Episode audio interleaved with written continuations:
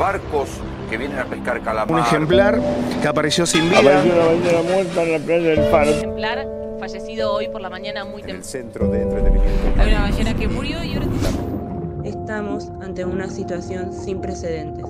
La pesca indiscriminada está causando estragos a nivel mundial y la caza de especies marinas podría terminar con la vida como la conocemos. El océano es el hogar de más del 80% de vida en la Tierra. Produce más del 50% del oxígeno y absorbe cuatro veces más cantidad de dióxido de carbono que la selva amazónica. Los océanos desempeñan un papel importante en limpiar la atmósfera, pero la vida en ellos disminuyó un 40% en los últimos 50 años debido a la pesca indiscriminada y a la contaminación.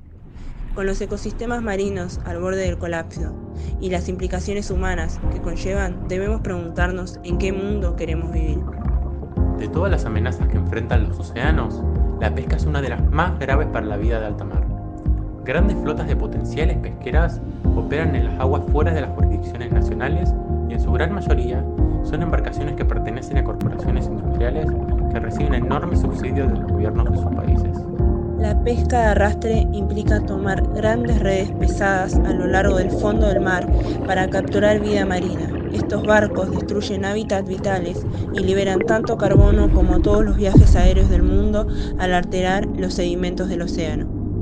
Los arrastreros más grandes pueden capturar 400 toneladas de peces por día, incluyendo especies sin valor económico o no comerciables por diversos motivos, y por lo tanto deciden descartarlos al mar, generalmente sin vida y sin procesar. Millones de toneladas de animales como peces, mariscos y animales como mamíferos, tortugas y aves marinas son pescadas de forma accidental y mueren debido a los artes o equipos usados en la pesca, cuyo objetivo es capturar otras especies. Este daño colateral se denomina pesca incidental y también supone un gran peligro para la vida marina. Otra de las grandes responsables de la destrucción de la vida marina es la contaminación. Todo el plástico en los océanos es dañino para la vida marina, pero un tipo de contaminación plástica es especialmente mortal, los artículos de pesca. Entonces, ¿por qué las campañas contra el plástico en el mar no hablan de la pesca? Si la mayor parte de la contaminación en los océanos está relacionada con los artículos de pesca.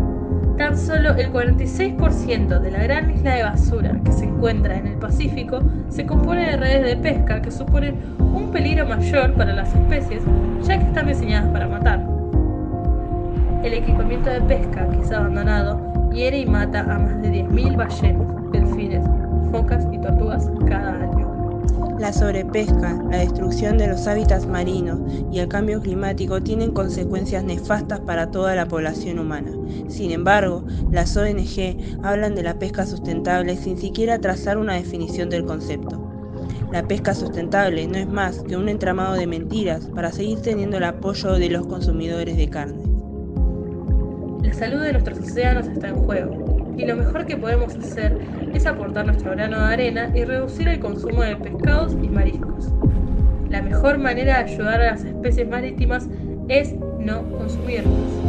También es necesario reducir la contaminación en los océanos, trabajar desde nuestro lugar y practicar el turismo responsable.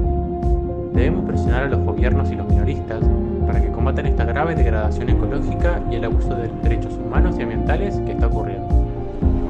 Boicotear estos productos de países y minoristas que almacenan estos productos ilícitos puede ser una forma poderosa de tomar una posición. Es el momento para unirnos y tomar acción respecto a una de las problemáticas y discusiones de justicia social más urgentes y desatendidas de nuestro tiempo. Debemos poner fin a esta destrucción de vida en nuestros océanos.